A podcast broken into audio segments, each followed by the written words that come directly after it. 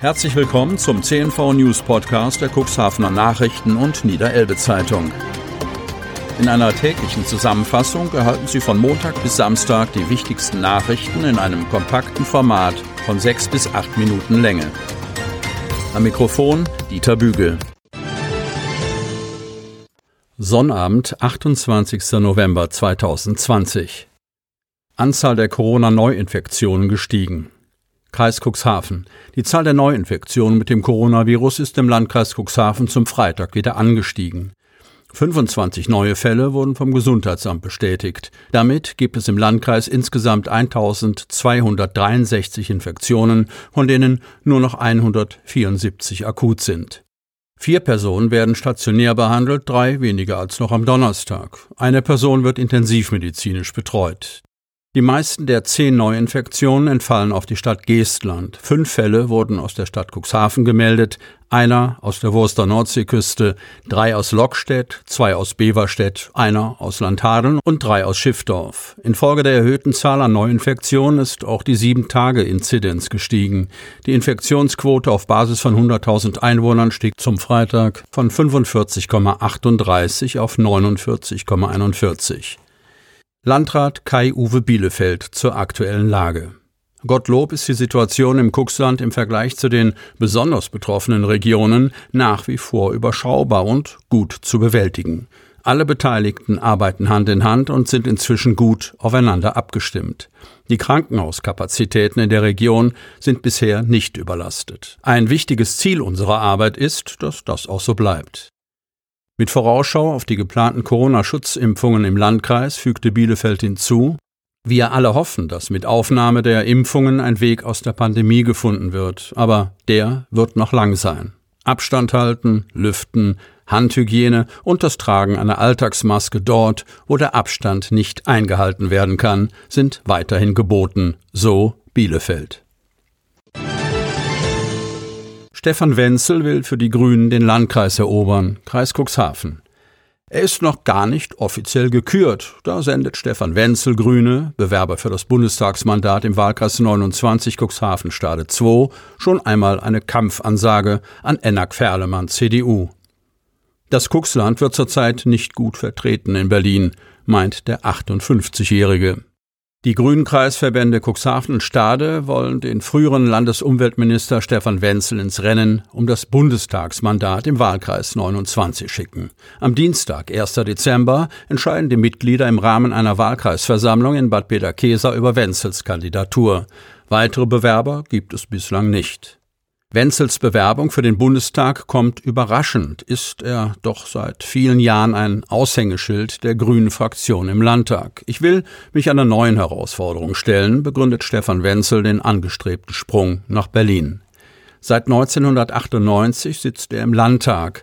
Ab 2004 führte er dort die Fraktion. Von 2013 bis 2017 war Wenzel niedersächsischer Umweltminister und Vize-Regierungschef. Mit seiner Familie lebt er im Landkreis Göttingen. Gegenüber unserer Zeitung erklärt der Ex-Minister, dass er schon länger mit Berlin geliebäugelt habe. Ursprünglich wollte er im heimischen Göttingen kandidieren. Doch dort hat sich Grünen Urgestein Jürgen Trittin entschlossen, noch einmal anzutreten. Um seinem Heimatverband eine Zerreißprobe zu ersparen, wechselt Wenzel jetzt an die Kuxküste. Eine Region, die er in seiner Zeit als Umweltminister gut kennengelernt hat. Das lag in gewissem Umfang auch an seinem damaligen Sprecher Rudi Zimmek, der aus Geversdorf stammt. Er kennt das Kuxland wie seine Westentasche. Ich freue mich, dass er mir als Berater zur Seite steht, sagt Wenzel über seinen Weggefährten. Die Tafel unterstützt 967 Kunden. Kreis Cuxhaven. Sie retten überschüssige Lebensmittel, sind ein deutliches Zeichen gegen die Wegwerfgesellschaft und helfen damit konkret, kompetent und pragmatisch Bedürftigen. In Cuxhaven gibt die Tafel zurzeit an fast 1000 Menschen Lebensmittel in den Räumen am Heringskai im neuen Fischereihafen aus. Ihre Kundschaft sind die Schwachen, die Armen und Kranken unserer Wohlstandsgesellschaft. Mehr als 900 gemeinnützige Tafeln gibt es in Deutschland. Um Gutes zu tun, sind die Tafeln selbst auf Spenden und Ehrenamt angewiesen. Guter Grund, sie durch die bereits siebte Weihnachtsaktion CNNEZ Leser helfen zu unterstützen. Die Cuxhavener Tafel wurde vor 19 Jahren am 6. Dezember 2001 gegründet. Das Einzugsgebiet reicht von Cuxhaven bis Wings sowie Nordholz. Die Tafelmitarbeit läuft rein ehrenamtlich. Der Verein lebt von Spenden. In Deutschland eröffnete die erste Tafel bereits 1993. Weil aber durch den Wegfall zahlreicher Aktivitäten der Tafel Spenden durch Serviceclubs ausgeblieben sind bzw. deutlich kleiner ausfielen, hat sich unser Medienhaus entschlossen, mit unserer nunmehr siebten Aktion zur Weihnachtszeit die Cuxhavener Tafel zu unterstützen, die Tafel und ihre Arbeitsweise vorzustellen. Das bedeutet, dass wir unsere Leserschaft bewegen möchten, für diese gute Sache zu spenden. Schließlich geht es dort darum, auf ganz pragmatische Weise Auswirkungen von Armut zu lindern und damit die Gesellschaft ein Stück weit gerechter zu gestalten. Unsere lokalen Tageszeitungen werden während der Adventszeit die Arbeitsweise der Tafel zum Wohl der Bedürftigen in Berichten und Bildern darstellen und so die Menschen und segenreiche Projekte vorstellen, die diese ermöglichen. Moderne Schule statt Pappkarton. Hemmoor. Die Bauarbeiten an der Oberschule in Dorum sind schon weit fortgeschritten. Und auch am Gymnasium Langen sind die Bauarbeiter inzwischen angerückt. Am Gymnasium in Hemmoor-Warstade wird frühestens in einem Jahr mit der Erweiterung und Sanierung gestartet. Vier Firmen haben sich für die Umsetzung des Projektes beworben. Sie sollen jetzt ein Angebot vorlegen, das die Anforderungen des Landkreises erfüllt. In der dortigen Verwaltung geht man zurzeit von einem Investitionsvolumen in Höhe von 12,5 Millionen Euro aus. Doch dass diese Summe reichen wird, ist angesichts der momentanen Baukostensteigerungen nicht absehbar. Pappkarton. Diesen Begriff kennen auch Kreistagspolitiker, die noch nie das Gymnasium Warstade betreten haben, spätestens seit dem 18. April 2016. Damals hatte Schulleiter Thomas Kranberg im Schulausschuss schonungslos eine Mängeliste präsentiert. Nur 30 Klassenräume für 33 Klassen, völlig veraltetes Mobiliar, keine Aula, keine Konferenz und auch kein Aufenthaltsraum für Fahr- und Oberstufenschüler. Nicht zu vergessen das Provisorium aus dem Jahre 1973, das die Bezeichnung Pappkarton habe. Dabei handelt es sich um einen Anbau, der damals eigentlich nur für ein paar Jahre genutzt werden sollte, aber immer noch angesichts der ungenügenden Raumsituation benötigt und genutzt werde.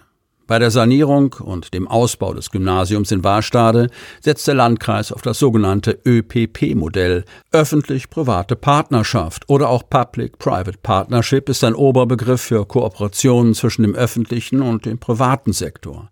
Der Etablierung einer öffentlich-privaten Partnerschaft geht ein Wirtschaftlichkeitsvergleich voraus, bei dem untersucht wird, welche Form der Leistungserbringung, vollständige Eigenerstellung durch Verwaltung, öffentlich-private Partnerschaft oder kompletter Fremdbezug am wirtschaftlichsten ist. Das ÖPP-Verfahren läuft nach einem festgelegten Muster ab. Zunächst gibt es einen Teilnahmewettbewerb, bei dem sich Baufirmen bewerben können. Bei der Angebotsphase werden die Bewerber, die aufgrund der vorgelegten Unterlagen am besten zur Durchführung des Projekts geeignet erscheinen, zur Abgabe eines Angebots aufgefordert. Nach einer Verhandlungsphase erfolgt der Vertragsabschluss mit dem Bewerber, der das wirtschaftlichste Angebot eingereicht hat. Dieses ÖPP-Angebot muss nach einer Wirtschaftlichkeitsuntersuchung mindestens genauso wirtschaftlich sein wie eine konventionelle Umsetzung. Sieben auf einen Streich. Bürgerliste formiert sich im Rat. Lamstedt. Die Bürgerliste Börde-Lamstedt, kurz BL, hat sich gebildet. Diese Gruppierung ist durch den Austritt mehrerer Ratsmitglieder aus Lamstedt aus der CDU entstanden. Im Streit mit der Führung des Samtgemeindeverbandes der Börde CDU hatten die Kommunalpolitiker ihre Parteibücher zurückgegeben. Auch Armstorfs Bürgermeister Heino Klintwort hat die CDU verlassen. Er hat allerdings keinen Sitz im Samtgemeinderat. Der Parteiaustritt hat Auswirkungen auf die Besetzung der Räte und Ausschüsse auf Lamstädter Gemeinde- und Samtgemeindeebene. Die Bürgerliste hat eine Umbildung der Fachausschüsse und des Samtgemeindeausschusses nach den neuen Fraktionsstärken beantragt. Danach verfügt die CDU noch über sieben Sitze, die Bürgerliste ebenfalls über sieben Sitze und die SPD über vier Sitze. Auf der kommenden Sitzung des Samtgemeinderates am 10. Dezember in der Lamstädter Bördehalle soll die neue politische Realität in der Börde sichtbar werden. Das gleiche Prozedere vollzieht sich auch im Gemeinderat Lamstedt. Nur unter anderen Vorzeichen. Hier verfügte die CDU-Fraktion über elf Sitze. Einige Ratsmitglieder in der Fraktion waren parteilos. Sie schließen sich der Bürgerliste an. Damit verfügt die CDU in der Börde-Metropole voraussichtlich bis zur Kommunalwahl im September kommenden Jahres über gar kein Mandat mehr. Die Bürgerliste stellt somit gegenüber der SPD mit vier Sitzen im Gemeinderat die überwältigende Mehrheit. Und zum Schluss noch ein kurzer Hinweis in eigener Sache. Sie wollen noch tiefer in die Themen aus Ihrer Region eintauchen? Im CNV Medien Podcast auf Tauchgang kommen jede Woche Freitag spannende Personen, emotionale Stories und tolle lokale Projekte aus dem Landkreis Cuxhaven zu Wort. Einfach kostenlos abonnieren auf Spotify, Apple Podcast, Amazon oder auf der Startseite unseres Medienhauses unter cnv-medien.de. Sie hörten den Podcast der CNV Medien, Redaktionsleitung Ulrich Rode und Christoph Käfer. Produktion Rocket Audio Production.